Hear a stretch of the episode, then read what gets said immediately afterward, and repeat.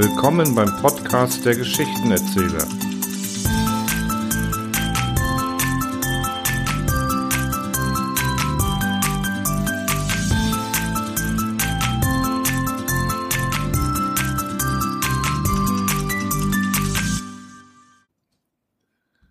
Wie Dr. Hiob Paupersum seiner Tochter rote Rosen brachte. In vorgerückter Nachtstunde saß in dem bekannten Münchner Prunkcafé Stefanie, regungslos vor sich hinstarrend, ein Greis von höchst bemerkenswertem Aussehen. Die zerschlissene, selbstständig gewordene Krawatte sowie die mächtige, bis auf den Nacken herabwallende hohe Stirn verrieten den bedeutenden Gelehrten. Aus einem silbernen, schütternden Knebelbarte der, einem Siebengestirn von Kinnwarzen entspringend, mit seinem unteren Ende gerade noch jene Stelle inmitten der Weste verdeckte, wobei weltabgewandten Denkern regelmäßig ein Knopf zu fehlen pflegte, besaß der alte Herr nur wenig Nennenswerte an irdischen Gütern. Genau genommen eigentlich gar nichts mehr. Umso belebender wirkte es daher auf ihn, als plötzlich der bezwickerte, weltmännisch gekleidete Gast mit dem gewichsten schwarzen Schnurrbart der bislang an dem Tisch an der Ecke schräg gegenüber ein Stück kalten Lachs bissenweise mit dem Messer zum Mund geführt, wobei ein kirschgroßer Brillant an dem elegant weggestreckten kleinen Finger jedes Mal prächtig aufblitzte und zwischendurch forschend gestielte Blicke vorübergeworfen hatte, sich mundwischend erhob, das fast menschenleere Zimmer durchmaß, sich vor ihm vorbeugte und fragte, ist dem Herrn eine Partie Schach gefällig? Vielleicht um eine Marktenpartie? Farbenglühende Fantasiemagorien von Schwelgerei und Üppigkeit aller Art taten sich vor dem geistigen Auge des Gelehrten auf, und noch während sein Herz entzückt raunte, dieses Rindvieh hat mir Gott geschickt, herrschten bereits seine Lippen dem Kellner zu, der soeben angebraust kam, um gewohnheitsmäßig an den elektrischen Glühbirnen eine Reihe umfassender Beleuchtungsstörungen einzuleiten. Julius, ein Schachbrett! Wenn ich nicht irre, habe ich die Ehre mit Herrn Dr. Paupersum, begann der Weltmensch mit dem gewichsten Schnurrbart das Gespräch. Hiob, äh, ja, mh, hm, ja, Hiob Propersum, bestätigte der Gelehrte zerstreut, denn er war wie gebannt von der Pracht des Mordsmaragden, der ein Automobillaternchen darstellend, als Schlipsnadel die Gurgel seines Gegenübers verzierte. Erst das Erscheinen des Schachbrettes löste seine Verzauberung. Dann aber waren im Nu die Figuren aufgestellt, die lockeren Köpfe der Rössel mit Spucke befestigt und der fehlende Turm durch ein geknicktes Streichholz ersetzt. Nach dem dritten Zuge entzwickerte sich der Weltmann, nahm eine verkrampfte Stellung an und versank in dumpfes Brüten. Er scheint den dümmsten Zug auf dem Brett herausfinden zu wollen.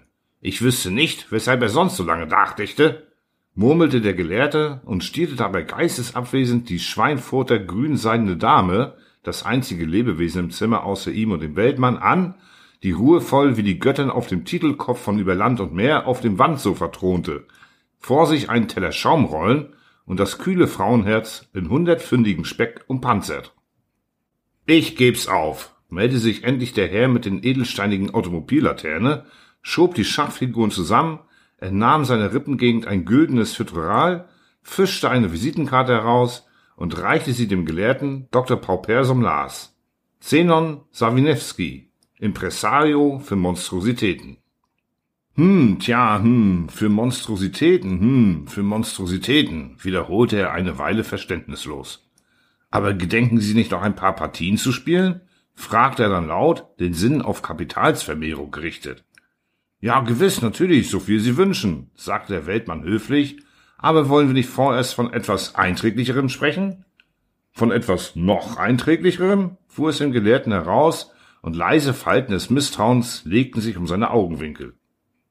Ich habe zufällig gehört, begann der Impresario und bestellte bei dem Kellner durch plastische Handbewegung eine Flasche Wein und ein Glas, ganz zufällig, dass Sie trotz Ihren großen Rufes als Leuchte der Wissenschaft zurzeit keine feste Anstellung haben?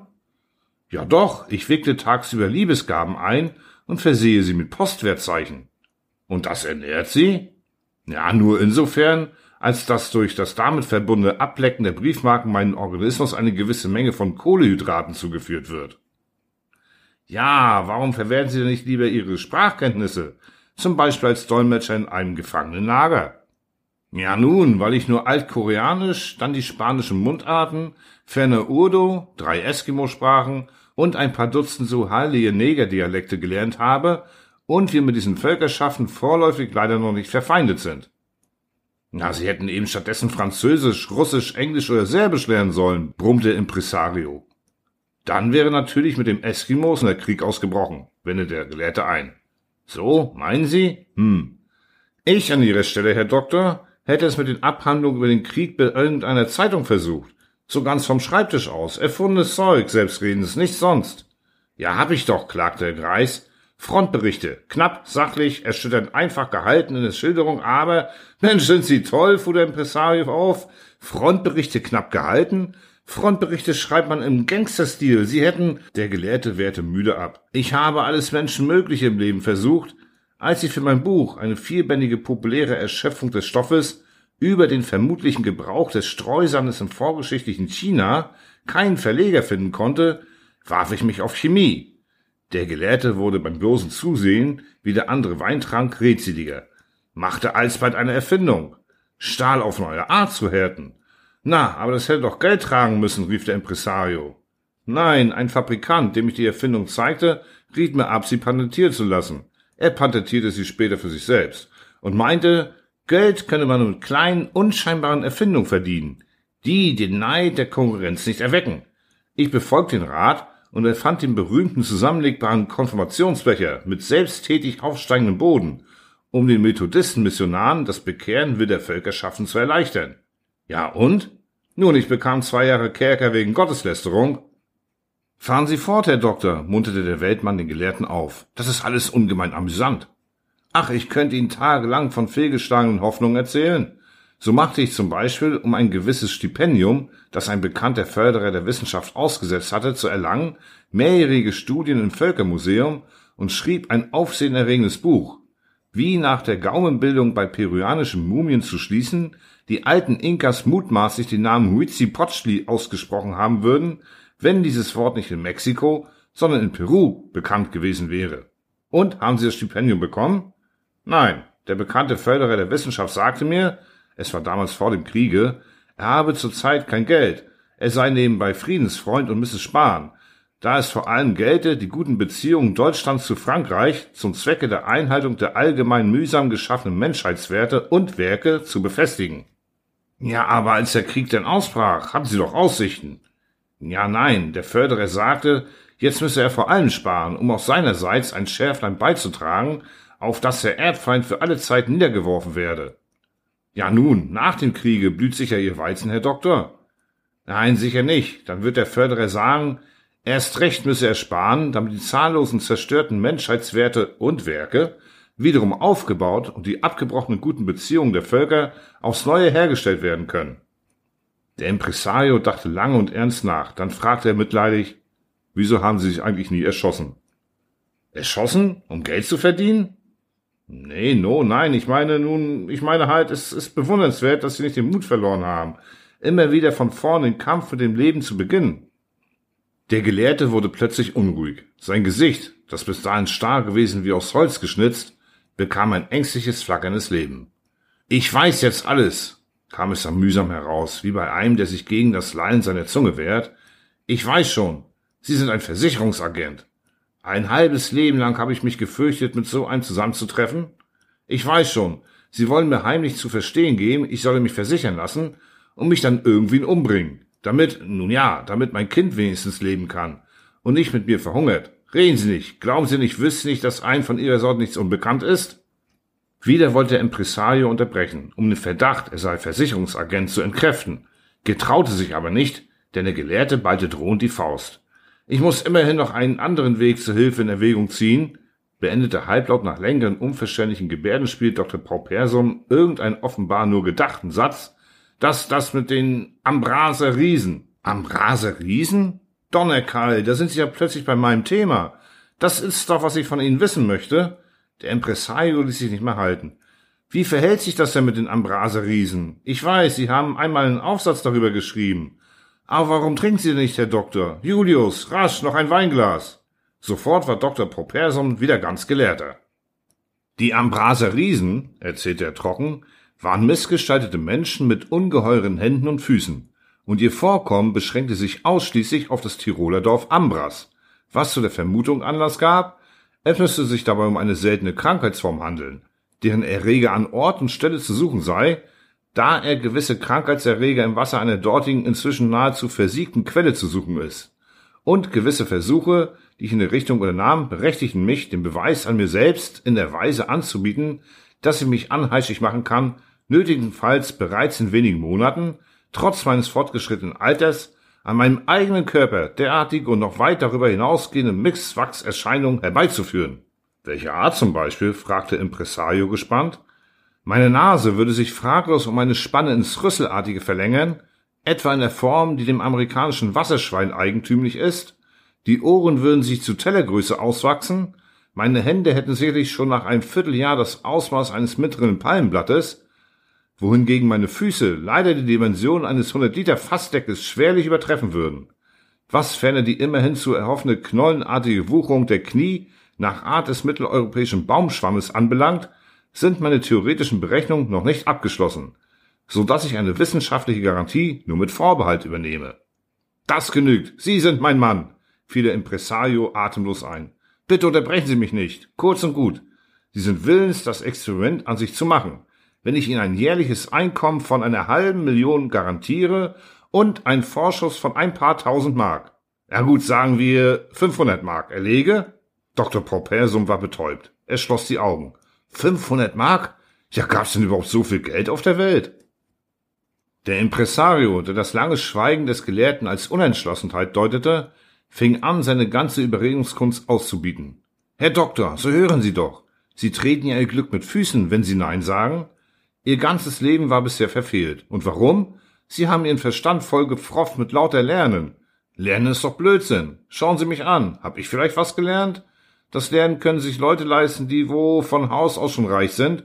Und die haben es dann eigentlich auch recht nicht nötig. Der Mensch muss demütig sein und dumm. Sozusagen, dann hat die Natur gerne. Die Natur ist doch auch dumm. Haben Sie schon einmal gesehen, dass ein dummer Mensch zugrunde gegangen ist? Sie hätten von Anfang an die Talente dankbar entwickeln sollen, die ihnen das Schicksal als Geschenk in die Wiege gelegt hat? Oder haben sie sich leicht noch nie in den Spiegel geschaut? Wer so aussieht wie sie, selbst jetzt, wo sie noch kein Ambrasser Trinkwasser eingenommen haben, hätten sie schon längst als Clown eine solide Existenz gründen können. Gott, die Fingerzeige der gütigen Mutter Natur sind doch so blitzeinfach zu verstehen. Oder fürchten sie sich leicht als Monstrosität keine Ansprache zu haben? Ich kann Ihnen sagen, ich habe schon ein stattliches Ensemble beisammen und laute Leute aus den besten Kreisen. Da habe ich zum Beispiel einen alten Herrn, der wo ohne Arme und Beine geboren worden ist. Den führe ich demnächst ihrer Majestät der Königin von Italien als belgischen Säugling vor, die die deutschen Generale verstümmelt haben. Dr. Propersum hatte nur die letzten Worte klar erfasst. Was reden Sie da für Zeug zusammen? fuhr er unwirsch auf. Erst sagen Sie, der Krüppel sei ein alter Herr, und dann wollen Sie ihn als belgischen Säugling vorstellen? Na, das erhöht doch gerade den Reiz, widersprach der Impresario. Ich behaupte ganz einfach, er sei so rapid gealtert aus Gram, weil er hat zuschauen müssen, wie ein preußischer Ulan seine Mutter bei lebendigem Leib aufgefressen hat. Der Gelehrte wurde unsicher. Die Schlagfertigkeit des anderen war zu verblüffend. Na gut, meinetwegen. Aber sagen Sie mir vor allem, wie gedenken Sie mich zur Schau zu stellen, bis ich erst einen Rüssel habe, Füße wie ein Fassdeckel und so weiter? Na, blitz einfach. Ich schmuckel Sie mit falschem Pass über die Schweiz nach Paris. Dort kommen sie in einen Käfig, haben alle fünf Minuten zu brüllen wie ein Stier und dreimal täglich ein paar lebende Ringelnattern zu essen. Abends ist ein Galavorstellung. Ein Turko zeigt, wie er sie in den Urwäldern Berlins mit dem Lasso eingefangen hat. Und draußen auf einem Plakat steht, dieses ist garantiert ein echter deutscher Professor. Das erste Mal lebend nach Frankreich gebracht und so weiter. Übrigens wird mein Freund den Text gern verfassen, der findet den richtigen poetischen Schwung dazu. Was aber, wenn inzwischen der Krieg beendet ist, gab der Gelehrte zu bedenken. Wissen Sie, bei meinem Pech? Seien Sie unbesorgt, Herr Doktor. Die Zeit, wo ein Franzose nicht alles glaubt, was gegen die Deutschen spricht, kommt nie. Auch in tausend Jahren nicht. War das ein Erdbeben gewesen? Nein. Nur der Piccolo hatte seinen Nachtdienst im Café angetreten und als musikalisches Vorspiel ein Kredenzblech mit Wassergläsern heruntergeschmissen. Dr. Paupersum blickte verstört umher. Die Göttin von über Land und Meer war verschwunden, und statt ihrer hockt ein alter, unverbesserlicher Gewohnheitstheaterkritiker auf dem Sofa, verriss im Geiste eine Premiere, die nächste Woche stattfinden sollte, tupfte mit nassen Zeigefingern ein paar Semmelbröseln vom Tisch, zernagte sie mit den Vorderzähnen und schritt Iltis Gesichter dazu. Allmählich wurde sich Dr. Popersum darüber klar, dass er selbst sonderbarerweise mit dem Rücken gegen das Lokal saß, vermutlich die ganze Zeit über so gesessen hatte und alles, was er mit den Augen erlebt, in dem großen Wandspiegel vor sich gesehen haben musste, denn sein eigenes Gesicht starrte ihn jetzt nachdenklich an. Der Weltmann aber war noch da, fraß auf Wirklichkeitenlachs, mit dem Messer natürlich, aber er saß ganz drüben im Winkel und nicht hier am Tisch. Wie bin ich eigentlich ins Café Stephanie gekommen? fragte sich der Gelehrte. Er konnte sich nicht entsinnen. Plötzlich zerriss ein Jubelschrei in seinem Inneren alles Grübeln. Ich habe doch eine Mark gewonnen, im Schachspiel, eine ganze Mark. Jetzt ist alles gut. Mein Kind kann wieder gesund werden. Rasch eine Flasche roten Wein und Milch und in wilder Aufregung durwühlte er seine Taschen. Da fiel sein Blick auf den Trauerflor, den er am Ärmel trug. Mit einem Schlage stand die nackte, entsetzliche Wirklichkeit vor ihm. Seine Tochter war doch gestern Nacht gestorben. Er griff mit beiden Händen nach seinen Schläfen. Ja, gestorben. Jetzt wusste er auch, wieso er ins Café gekommen war, vom Friedhof, vom Begräbnis. Am Nachmittag hatten sie sie doch bestattet. Eilig, teilnahmslos, verdrossen, weil es so geregnet hatte. dann war er durch die Straßen geirrt, stundenlang, hat die Zähne zusammengebissen und krampfhaft auf das Klappern seiner Absätze gehorcht und dabei gezählt, immer gezählt und gezählt, von eins bis hundert und wieder von vorn, um nicht wahnsinnig zu werden vor Furcht, seine Schritten könnten ihn gegen seinen Willen nach Hause führen, in sein kahles Zimmer, dem ärmlichen Bett in dem sie gestorben und das jetzt leer war. Irgendwie musste er dann gelandet sein, irgendwie hier. Er hielt sich am Tischrand, um nicht zusammenzubrechen. Rosen, ein Strauß Rosen war ihr letzter Wunsch gewesen. So kann ich ihr doch wenigstens einen Strauß Rosen kaufen. Ich habe ja eine Mark im Schachspiel gewonnen. Er wühlte wieder in seinen Taschen und eilte hinaus, ohne Hut in die Dunkelheit, einem letzten winzigen Irrlicht nach. Am nächsten Morgen fanden sie ihn auf dem Grab seiner Tochter, tot die Hände tief in die Erde gewühlt. Er hatte sich die Pulsadern durchschnitten und sein Blut war hinabgesickert zu der, die da unten schlief. Auf seinem weißen Gesicht aber lag ein Glanz jenes stolzen Friedens, den keine Hoffnung mehr stören kann.